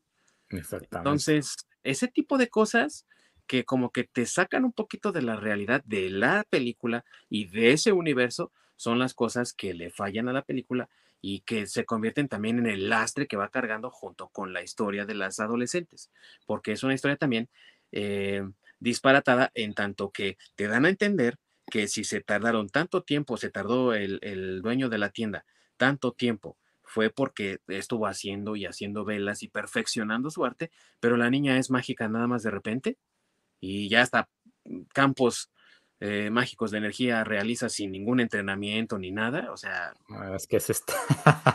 es güey, eh, sí, y está en la edad, güey, ¿no? O sea, los mutantes se vuelven, activan sus poderes la- en la adolescencia, así que sí, Sí. cuadra, güey. Sí, sí. No, y aparte que nada más con darle así una repasada al libro, así nada más, ya, ya sabe hacer hechizos. O sea, Ah, nada sí, más le, le- nada más lee el hechizo y ya, ya sabe que, o sea, es como si leyeras, no sé, güey, la receta de, pues no sé, güey, o sea, de algo así, ni siquiera, o sea, como algo que no necesitas ni el instructivo, que nada más puedes leer así las instrucciones y lo comprendes y lo practicas al instante, güey. O Es más, sea, güey, libro de física cuántica, güey, nomás póntelo así en la frente, güey, ya, sí, güey, ya, es, versus. así es, es- así es, güey. Sí, entonces eso también creo que es una, una, es una falla, ¿no? Así grande. Este, el que pues la chavita de la nada, como bien dices, ya es bruja y luego ya le transmite el poder a sus amigas y luego ya somos tres brujas otra vez, ¿no? Entonces creo que ahí eso sí como que está, pues también metido como muy con calzador, ¿no? Así muy, muy así de, ay, güey, tenemos que hacer que esta, que estas niñas de alguna forma sean las próximas brujas porque pues ahí viene la siguiente generación. Entonces también está ahí igual forzadito, ¿no? Está culeramente hechas. así. Más que por nada está culeramente hecho, porque sí, eso de que sacó poderes de la, de la noche a la mañana y de que, no, pues solo denme sus manos y ya todos tenemos poderes. Eh, entonces, realmente, ¿qué es lo que te hacía especial a ti? Si, pues si nada más este, te, te agarro el hombro o te agarro la mano, estoy cerca de ti, pues ya tengo poderes yo también. Y, que, y que aparte... Oye, y que aparte no es tan orgánico como incluso la teoría que hay de Allison, de que, bueno, porque ah. ya ves que Allison en la 1 este, es quien también lee el libro, pero no tiene poderes luego, luego, pero sí lo entiende, eh, y, por eso entiende la parte de lo de la sal, y que por eso está, eh, em, está Winifred, si te acuerdas ahí cuando utiliza la sal para protegerse, les dice así como que, le dice así como, ah, pequeña bruja, pequeña nueva bruja o pequeña joven bruja, algo así le dice. Y este, y, es eso, ¿no? También, o sea, eh, eso dan a entender que a lo mejor ella sí tenía algún tipo de poder, pero ella lo desconoce y no mágicamente empieza a tener poderes como ahorita, ¿no? Sí, se ha visto esa teoría y es algo que incluso podrías decir, eh, eh, usar en esta historia también. Bueno, pues es que en Salem, tras las cacerías de brujas, muchos de esos peregrinos y puritanos nunca se dieron cuenta de que sí había brujas entre ellas y que creen que sí hay, están todavía sus descendientes viviendo entre nosotros y nuestra protagonista es una de ellas. Tan tan, ¿no? O sea, trata de explicarlo. Sí, sobre todo el tipo de poderes que utiliza es como muy random que casualmente pueda ser campos de energía cuando pues, ves a las hermanas Anderson y pues parte de sus poderes no es hacer campos de energía o lanzar chispas o cosas así, sino es el embrujar mediante canciones. Sí.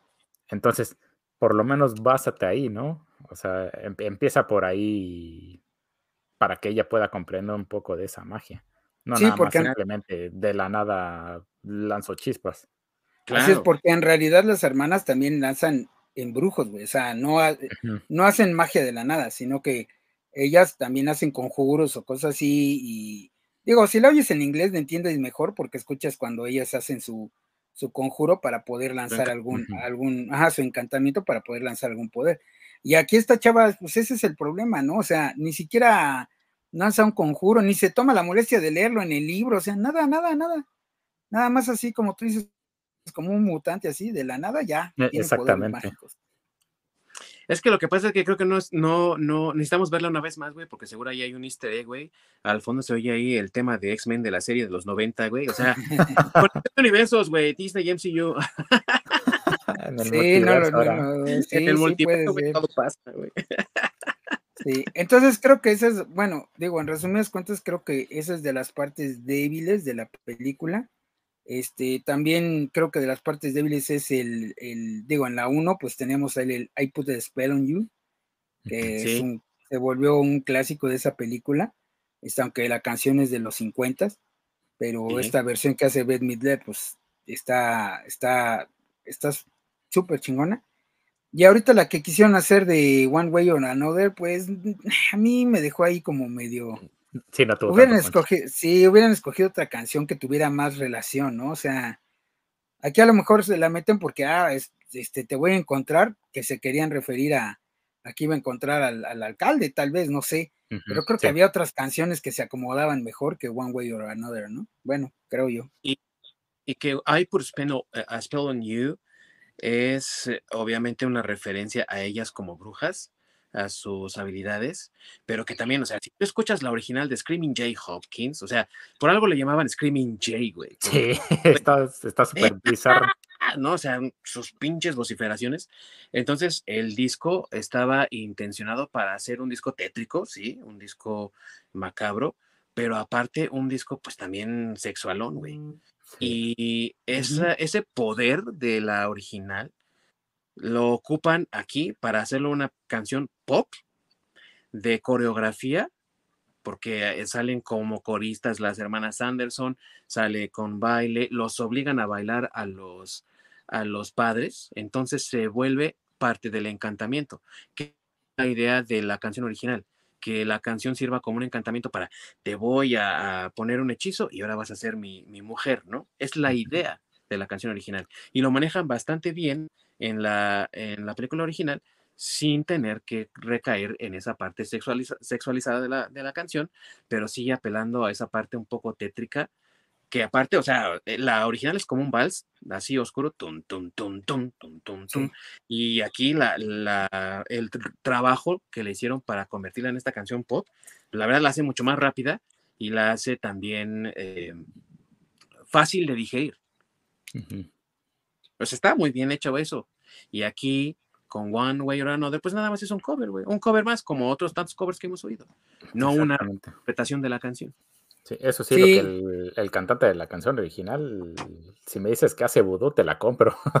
ese cabrón sí. Sí. Y entonces creo que eh, desde mi punto de vista también fue otro punto flaco de la, de la película, porque pues mm, no, como que quisieron meter esa parte en la 2 para que tuvieras también ese, porque bueno, hay, ah, hay pues Spell on You de, interpretado por Beth Miller eh, en este, en este, en, ¿cómo se llama? o bueno, por las hermanas Anderson. Este, pues creo que sin querer, como muchas cosas, le atinaron para que se volviera como un, un clásico, ¿no? Y quisieron volverla a aplicar ahorita y como que no le salió. Sí, no, no funcionó igual. Y la verdad, como fanservice estaba esperando a que utilizaran esa misma canción en algún punto. Sí, yo estaba esperando que usaran una canción, la verdad. Eh, sí, veía un poco difícil que utilizaran esta, esta canción otra vez, pero es que se volvió icónica, ya lo dice Masacre, ¿no? O sea, se volvió un clásico. Hay personas que ni siquiera conocen la original, ni siquiera conocen la de Credence Clearwater, güey, que también es una reinterpretación de la canción original, ¿no? Eh, y que sería a lo mejor como lo más, entre comillas, popular para nosotros mexicanos, que no escuchamos muchas otras canciones que del rock original, y lo más automático para referirte a ello hubiera sido la, la de Creedence Clearwater, ¿no? Y no, güey, mucha gente lo único que conoce es la de Beth Midler, güey. Y si tú eh, vas a Spotify en estas épocas, seguramente vas a encontrar ahí la mm, versión de las hermanas Anderson como una canción de Halloween para esta época y, te la va a recomendar, güey, porque es así de popular, así de icónica. Así es. Sí, entonces, este, pues sí, ahí creo que también ese puntillo como que no, le, no les funcionó. Digo, aunque no está mal, ¿eh? Tampoco es así como que, ah, destrozaron la canción o alguna cosa así.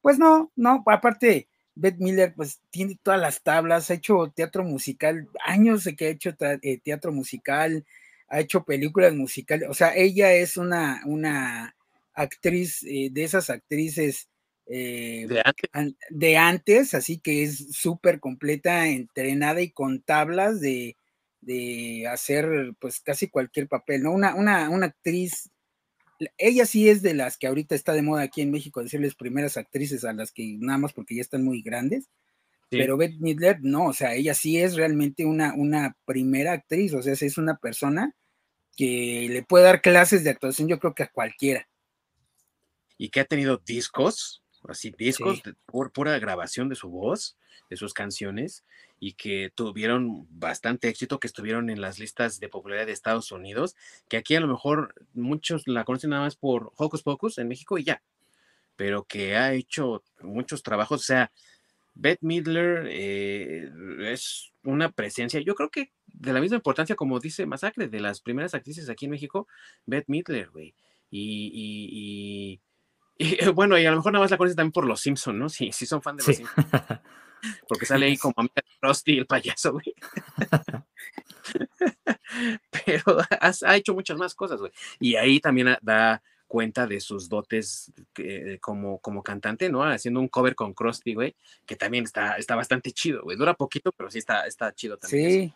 No, y que ella ha hecho, bueno, es que ella ha hecho de todo, creo que de, de, en la parte pues del entretenimiento y, en cuanto a música y actuación, pues creo que ha hecho de todo, porque pues ha hecho cine, ha hecho televisión, ha hecho, como bien ya mencionaste, discos, eh, bandas sonoras, este, doblaje, o sea, es, en su carrera, bueno, también ya es una persona grande, este, digo, ella eh, eh, tiene creo que como 80 años, ¿no? 70 76 años, o sea, no está todavía en los 80, pero una chavala. Pues, sí, pero, pero, pero que ha trabajado gran parte de su vida en, el ramo de la actuación, entonces es una, una, señora que tiene toda la experiencia y todo el conocimiento para interpretar cualquier papel y hacerlo muy bien. Y que hace también, o sea, eh, tiene, ha tenido shows en Las Vegas, güey. ¿Quién, ¿Quién hoy en día tiene shows en Las Vegas, güey? Realmente, o sea, no vas a ver a una, aunque sea muy popular, muy famosa y muy reconocida y que sí te guste, te apuesto que no vas a ver a una Taylor Swift, güey, haciendo shows en Las Vegas que jalen tanta gente como Beth Midler, güey. Es como si, se estuviera todavía trabajando ahí, güey. O sea, jala gente. Sí. Pues es que por lo mismo, ¿no? Por todo, todas las tablas y todo lo que, lo que ha hecho en su vida, ¿no? O sea, sí es una de esas grandes, grandes actrices que, que, este, que a lo mejor está hasta infravalorada, si quieres verlo así, pero, pues pero yo creo que sí es de, la, de, esa altura, ¿no? Bueno, lo mismo que las otras dos, también por eso, pues como ya dijimos, se, se comen la película, ¿no? Sara Jessica Parker, aunque pues eh, es la más joven de ellos, pues también ya no es tan joven. Y este, pero también es de esas de, ella no canta propiamente, pero este, pero sí es de esas actrices que tienen este, pues, pues muchos, muchos años, ¿no? Y, esta Katina Jimmy, pues también antes de lo de su enfermedad y que se retirara un poco, ella era de esas actrices que tenían eh, pues un futuro ahí en la, en la, en el entretenimiento bastante eh, prometedor, ¿no? O sea, que si a lo mejor ella hubiera seguido, eh, mira, que a lo mejor no ha hecho tantas cosas como, como han hecho Sara Jessica Parker o, o Beth Miller, eh, pero sí tiene también su, carrera como actriz, este, a lo mejor con ya algunas cosas más separadas al final de, su carrera, pero también tiene, pues, tiene cantidad de, películas, ¿no? Sí, y que también una de sus películas más conocidas, si no es Hocus Pocus, fue la de Cambio de hábito, ¿no? Se llama en español con Guppy Wolverine. Ah, sí. Eh, sí, sí, sí, claro. También, a lo mejor no al nivel de Beth Midler, güey, pero sí sabe también de canto. Y es otro de esos roles también que se lleva, ¿no? Ella no se roba la película, ahí sí no se la roba. Yo creo que Maggie Smith se lleva mejor esa película, pero eh, de que sabe eh, actuar y cantar, lo sabe. Sí, y, sí, y, lo puede hacer competentemente a lo mejor. O sea, no es del nivel de talento de Beth Midler, pero es competente en ello. Y ya eso simplemente pues es, es, talento, ¿no? Sí, sí, sí. Otra, cosa que se me olvidó mencionar en las partes positivas es el cuando hacen las bromas estas de las escobas, que una agarra un trapeador y la otra las este, las aspiradoras, los robots aspiradora. Sí. La, la, verdad se me hizo un detalle muy padre, ¿no? Ese como como el haber modernizado esa parte, se me hizo algo muy, muy padre que, este, que Mary utilizara las aspiradoras para irse volando. Y porque en la primera, pues ella fue la que agarró la aspiradora porque se habían robado las escobas, ¿no? Exactamente. Y, no le quedó más que, bueno, pues ya una agarró la escoba, otra agarró el trapeador, pues a mí me queda la aspiradora. Y como ya hoy las aspiradoras ya están saliendo, ¿no? Están fuera de moda, mucho más en Estados Unidos y Canadá que acá en México, pues obviamente que tenía que tener estas, eh, eh, de estas cositas brooms o cómo se llaman. Sí, de los robots aspiradora. Sí, los robots aspiradora, güey. Entonces fue chistoso, güey, porque vuelve a ser el mismo chiste, nada más que actualizado, porque pues ya las aspiradoras ya no, güey. Exactamente. Entonces, eh, se me hizo un, detalle muy padre. Ahora, la pregunta, bueno, las dos preguntas, amigo, que yo creo son importantísimas de, de responder. ¿Es o no es una buena película? Y sobre todo, ¿es o no es una buena secuela de la original? ¿Tú qué piensas? Mm, a mí no se me hace una buena película. Se me hace una película cumplidora, que es fanservice. Y como secuela, la verdad me, me dejó, me quedó de ver. No soy fan de la primera, así a lo mejor como, como ustedes serán, pero Lo no sé. Sí, no sé, a mí me dejó, me, me quedó de ver. Eh, creo que también tienes uno que, que, que- que le tiene mucho que gustar la película, yo creo, la primera para tener el gusto de verla, ¿no? O sea, seguramente la viste porque vamos a hablar de ella. bueno, ya me la voy a echar, cabrones. No, hasta eso sí, sí, sí tenía ganas de verla. Es que, no sé, siento que me decepcionó el final. sí, por lo que hemos estado hablando ahorita eh, de, de, de cómo maneja las narrativas, la de la semana Sanderson y la otra chocan demasiado. Pero, ¿sabes una cosa, amigo? Yo creo que a lo mejor es una película buena, pero ¿a qué me refiero con buena? Que está bien, ¿no? Como dices tú, es una película cumplidora, sí, pero es una película eh, decente. A lo mejor, bueno, ahorita le vamos a dar una calificación, ¿no? Pero eh, a lo mejor tiene sus fallas, pero no se cae, como muchas otras películas que hemos visto, ¿no? Que parece que están hechas con, con naipes y es una casa de naipes y se viene abajo así eh, frente a tus ojos. No creo que sea ese tipo de película. Si es una película que cumple, que tiene el cometido de entretenerte y entretiene, la verdad. Sí, es que, ¿sabes algo que me pesó mucho para decir que me decepcionó? Es todo esto que está haciendo Disney de que redimir a sus villanos. Ah, sí, ¿Por qué no pueden dejar al villano ser villano? Pues porque es villano y se acabó. Y está bien, o sea, no, no necesitas redimir a, a todos tus villanos a fuerza. Entonces, esa parte final donde, este, ah, no, me arrepiento de todo, regrésenme a mis hermanos. O sea, tanto luchó, tanto sacrificó, tanto hizo para conseguir pues, lo que quería y al final, pues no, porque hay que darte una moraleja y cambio de corazón y hay que redimir a las vías.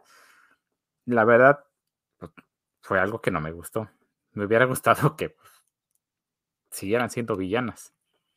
¿Y cómo choca? Porque es un buen mensaje, la verdad. Si, si lo ves objetivamente, es un buen mensaje, la verdad tiene buena, buena vibra, pero al mismo tiempo deshace a un personaje eh, querido por los fans, ¿no? Entonces entiendo lo que estás diciendo, amigo, Exactamente. porque, porque es, pues sí, es una situación agridulce. Por un lado es algo bonito que podamos tener ese tipo de mensajes que ya no vemos tan seguido en las películas eh, orientadas a la familia, pero al mismo tiempo también, como es un, una secuela, pues está agarrándose de un personaje que ya conocemos, que ya sabemos cómo es, y le da este giro que era innecesario nuevamente, ¿no? Es que justamente el, el no respetar esa esencia del personaje y lo que a lo que hizo ese personaje ser y brillar, y que al final, pues simplemente lo terminen diluyendo con algo así, sí, no sé, eso es justamente lo que me provoca la, la decepción. Sí. Porque la, la verdad, no me incomoda para nada el, el mensaje, o sea, el, el mensaje es padre y todo, Sí, pero no sé, implementar de una manera diferente que no afecte el- la integridad de, tus personajes que tanto añoras. Sí, sí, estoy de acuerdo también con eso, amigo, y por eso es que esa es una situación agridulce y lo debo de decir. Ahorita seguramente Masacre va a, decir su opinión y no creo que esté muy diferente de lo que voy a comentar, pero me parece que es una película buena en el sentido de que es cumplidora, es una película que tiene eh, buenos momentos, que tiene chistes que sí caen, ¿no? Que sí te ríes, pero como secuela de la original Hocus Pocus, creo que queda mucho a deber. Mucho a deber, por muchas contradicciones que tiene con la película original, por muchas cosas que ya hemos mencionado aquí, por las actrices juveniles que la verdad les falta mucho y ojalá que mejoren si es que siguen teniendo más roles para que realmente se establezcan, pero realmente para mí es una mala secuela de Hocus Pocus, no es digna ni siquiera de ser al- de estar al nivel de la original. Eso pienso yo, ¿no? Y creo que Ah, el Lord también está de Pues acuerdo, ¿no? Sí, sí, pues Sí, yo em, sí creo, o sea, bueno, también creo que hizo bien en, como secuela. eh, obviamente, pues no, no le llega a los a, a- a- a la, a la primera, sí estoy de acuerdo con ustedes. pero no creo que sea tan mala tampoco. O sea, sí creo que, por ejemplo, la podrías agregar a un maratón de, de, Halloween. Sí podrías echarte Hocus Pocus 1 y después Hocus Pocus 2. Creo que no, no tendrías mayor, este, mayor eh, problema. Sí creo que le tienen que mejorar muchas cosas, que ojalá espero que si hay una tercera parte o algo, pues le mejoren toda esa parte que ya mencionamos, las, la, la, principalmente pues las actrices jóvenes, que pues pasan sin pena ni gloria, y este, y pues también una buena historia, ¿no? De cómo regresar a, las hermanas, porque pues sí, digo, siempre hay un cómo, es como en los cómics, ¿no? Siempre, aunque maten a alguien, eh, siempre hay la forma de regresarlo. Este, espero que pues si, si la continúan se pueda, le den lógica o le den sentido a ese regreso, este, para que sea pues una buena franquicia y, y se mejore lo de, lo de esta dos. Digo, yo en calificación, digamos, del 1 al 10, pues, yo le daría un 7 a, la película. O sea, yo no la estaría reprobando, así como que, ah, no, ni la vea ni nada. ¿Por qué no? no o sea, creo que la, la, película la rescata, como ya lo hemos mencionado a, lo largo de este, de este programa, este, pues las, las hermanas realmente son, son hocus pocus, o sea, no encuentro la forma de que pudieran sustituirlas. Entonces, eh, yo creo que si regresa eh, Sarah, Winifred y Mary Sanderson, de alguna forma un Hocus Pocus 3, creo que sí, sí lo vería. Y esta, por lo menos la 2, pues también la vería, digamos, en las fechas de, de Halloween y Día de Muertos, pues no, no, no me quitaría nada más eh, verla. ¿Por qué? Porque para mí sí sigue siendo una delicia ver verlas actuar a ellas tres como las hermanas Anderson. Y creo que es lo que rescata la película. Sí, sí, es que no es mala película, amigos. Yo creo que estamos de acuerdo los tres aquí de que no es mala película, pero que sí tiene sus detalles. Y a mí sí me queda, a mí sí me queda de ver como secuela de Hocus Pocus, pero eh, vamos a decirlo, yo lo pienso así. Si no estuviese conectada con la primera, diría que es una buena película. Creo que ahora piensa igual. Sí, estaría mejor si no existiera la primera. Sí. Sí, y yo también estoy de acuerdo, aunque claro, también hay, como ya mencionamos, hay varios agravantes, ¿no? O sea, de entrada, pues esta tuvo menor presupuesto que la original y tampoco fue dirigida por este em, eh, Kenny Ortega. Kenny Ortega, que Kenny Ortega, así es que Kenny Ortega también hizo eh, High School Musical y también hizo este, bueno, otras, otras, eh, otras obras que, o otras, sí, otras cosas que le han redituado también a, Disney. Entonces, ahorita como que intentaron, eh, no sé, como una apuesta nueva, si quieres verlo así, con, con Anne Fletcher, o no sé, tal vez porque quieren incluir este, directoras mujeres, no sé por qué, pero este, creo que no hizo un mal papel, pero no está a la altura de, Kenny Ortega, ¿no? Más bien que quisieron seguir con la línea de Kenny Ortega es coreógrafo. Él se desarrolló con la danza y todo ello, y de ahí pasó a dirección dirigía videos y demás, y luego empezó a dirigir televisión y películas, ¿no? Películas de poco presupuesto como Hocus Pocus, y de ahí lo agarró Disney para hacer sus películas de lo que mencionas bien de High School Musical, que fueron un exitazo, un trancazo tremendo, que a la fecha sigue dando porque también hay planes de traer de vuelta al High School Musical y seguramente que él está pegado a ese proyecto y es razón por la que no está trabajando en este de aquí. Pero Anne Fletcher también es coreógrafa.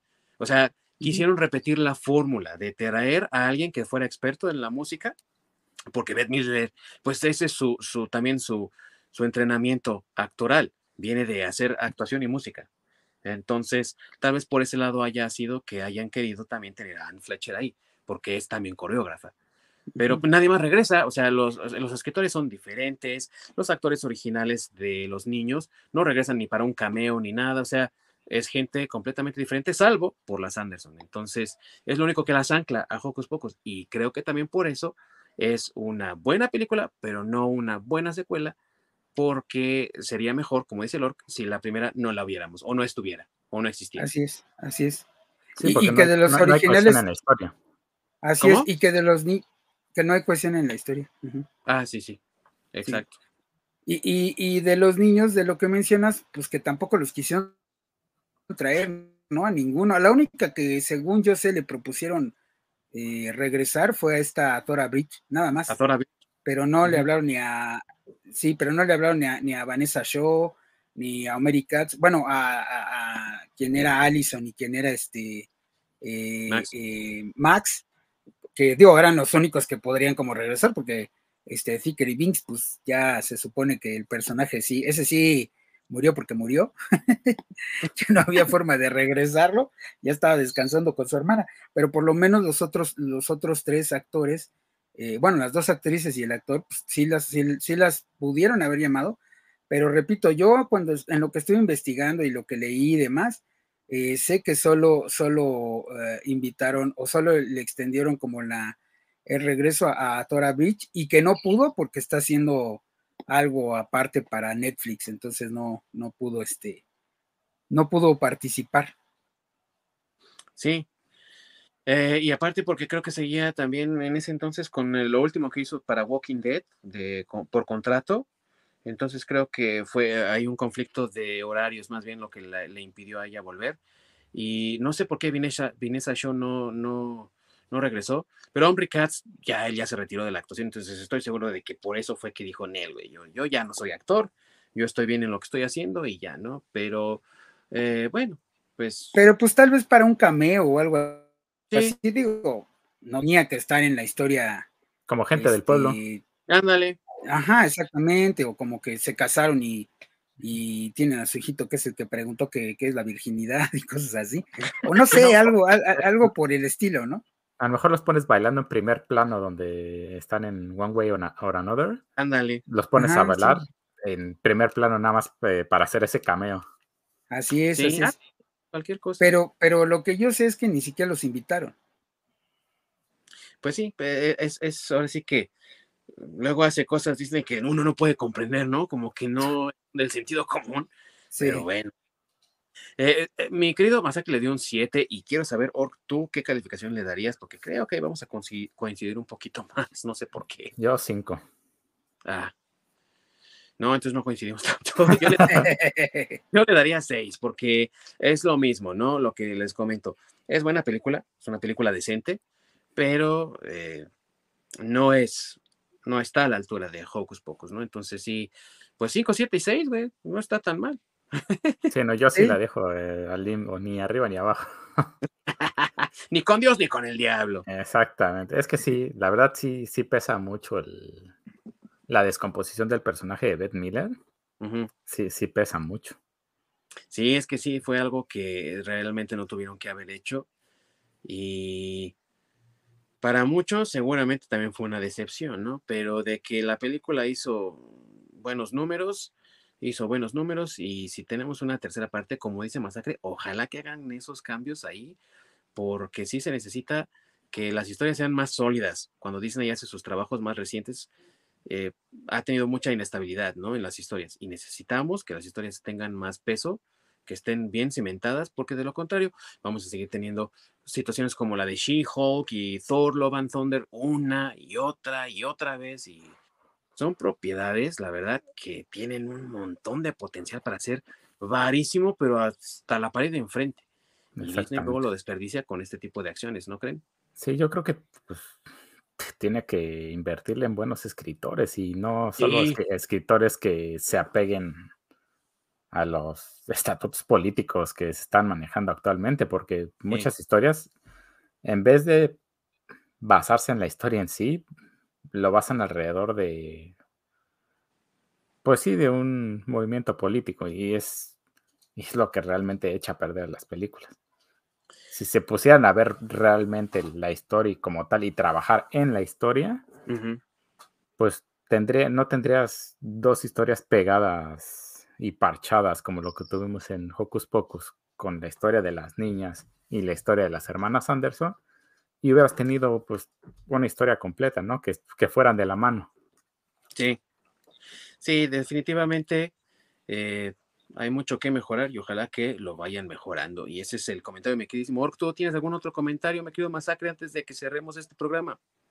No, no, coincido con, con Nork, este, yo creo que sí, si llega a ver, bueno, con Nork y contigo, si llega a haber una tercera parte, tienen mucho que, que mejorarle. Eh, yo sinceramente a mí sí me gustaría ver una, una tercera parte, eh, aprovechando que todavía Beth Miller y, y, Sarah Jessica Parker y esta, este, eh, Katy Jimmy, ajá, todavía estén, este, eh, pues todavía están em, fuertes, por decirlo de alguna forma, para seguir haciendo esta interpretación de las hermanas Anderson.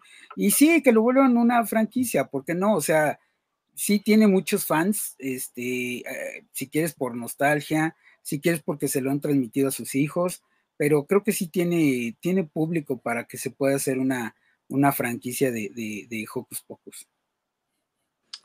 Pues el tiempo dirá, amigos, y los comentarios de mis queridísimos Orc y Masacre apuntadísimos, ¿no? Muy acertados. Y ya saben, amigos, si ustedes quieren disfrutar de Hocus Pocus 2, está ya disponible en Disney Plus y también está disponible Hocus Pocus. Así que, como dice Masacre, aviéntense ahí un maratoncillo, échense la primera y luego la segunda, sí, una back to back, como dicen los gringos, ¿no? Una tras otra. Y ahí con unas buenas comitas en familia, disfrutando de un buen momento. Y eh, como ya escucharon mis amigos, vale la pena, véanla con un poco de mente abierta, pero de que está disfrutable en esta época, sobre todo, sí está disfrutable. Así que échenle un vistazo. Que no, mis amigos. Exactamente. y unas manzanas acarameladas, por cierto. Ah, sí, también. para que no se el, el, el, alcalde. Y, y, fíjate que si te las echas back to back, pues en realidad son como tres horas, o sea que es como si te aventaras Avengers Endgame. Sí, sí, sí. Así que nada de que, ay, no, está muy largo. Nah, güey, si te aventaste Endgame, te puedes aventar estas dos así, una después de la otra. No, no hay pretexto, güey. Exactamente. Ah, sí, correcto. Gracias, queridos amigos. Y también gracias a todos los que nos sintonizan y que nos ven y que nos escuchan, tanto en vivo como en las repeticiones. Y les pedimos a todos que, por favor, eh, acompáñenos, honrenos con su presencia la próxima semana porque vamos a tener un programa especial ya de Halloween de lleno porque ese será el fin de semana de Halloween ya que el lunes 31 ese es el mero día. Y el viernes previo tenemos nosotros una historia de terror, pero de esas de terror verdadero, no cuentos ni leyendas, este es horror de verdad, porque vamos a hablar de una de las series que está generando ahorita mucha controversia en Netflix por su crudeza, que a pesar de eso no es nada gore, no le gusta lo gore a Netflix. Y, y aún así ah, tiene ahí sus controversias, ¿no? La comunidad LGBT y todo lo demás que tenga el alfabeto eh, no está muy contenta, ¿no? Con, con ello pero pues vamos a hablar de la serie de Jeffrey Dahmer, que está haciendo mucho ruido y que al buen Evans lo está sacando de ese estereotipo de ser el Quicksilver, ¿no? Nada más. Y la verdad que lo está apuntalando para ser un, actor con más tablas, ¿no? Con un poco más de versatilidad. Y la verdad es que ya la vimos, amigos. Nos aventamos los 10 episodios y hay que hablar de ella, que no. Exactamente, hay que aprovechar y ahora que está Halloween, hablar de asesinos cereales. Así es. Es un buen tema y no estamos hablando del tigre Toño. Pero sí del, del, tucán, güey, porque ese güey sí está cabrón, güey. Y aparte está... Así que yo nada más digo, güey. Aguas, Sam Tucán, porque el Jeffrey Dahmer ahí anda, güey. Muchas gracias, amigos, por haberme acompañado. y, y, pues se despido de ustedes, Ding Dong. Y acá tengo mi queridísimo Masacre también. Saludos. y allá escondido en el Canadá, mi queridísimo Orc. Nos estamos viendo la próxima semana. No se les olvide. Así es, amigos. Recuerden que también nos pueden ver en las repeticiones de YouTube, en las plataformas de streaming de los podcasts, que son Spotify, la de Anchor, la de Apple, en fin, están todas por ahí. Y también nos pueden encontrar en redes sociales, como desde el Nirvana Podcast en Facebook y Twitter, para que nos den sus sugerencias y recomendaciones y opiniones. Y les agradecemos una vez más por su presencia el día de hoy. Hasta la próxima. Córrame, querido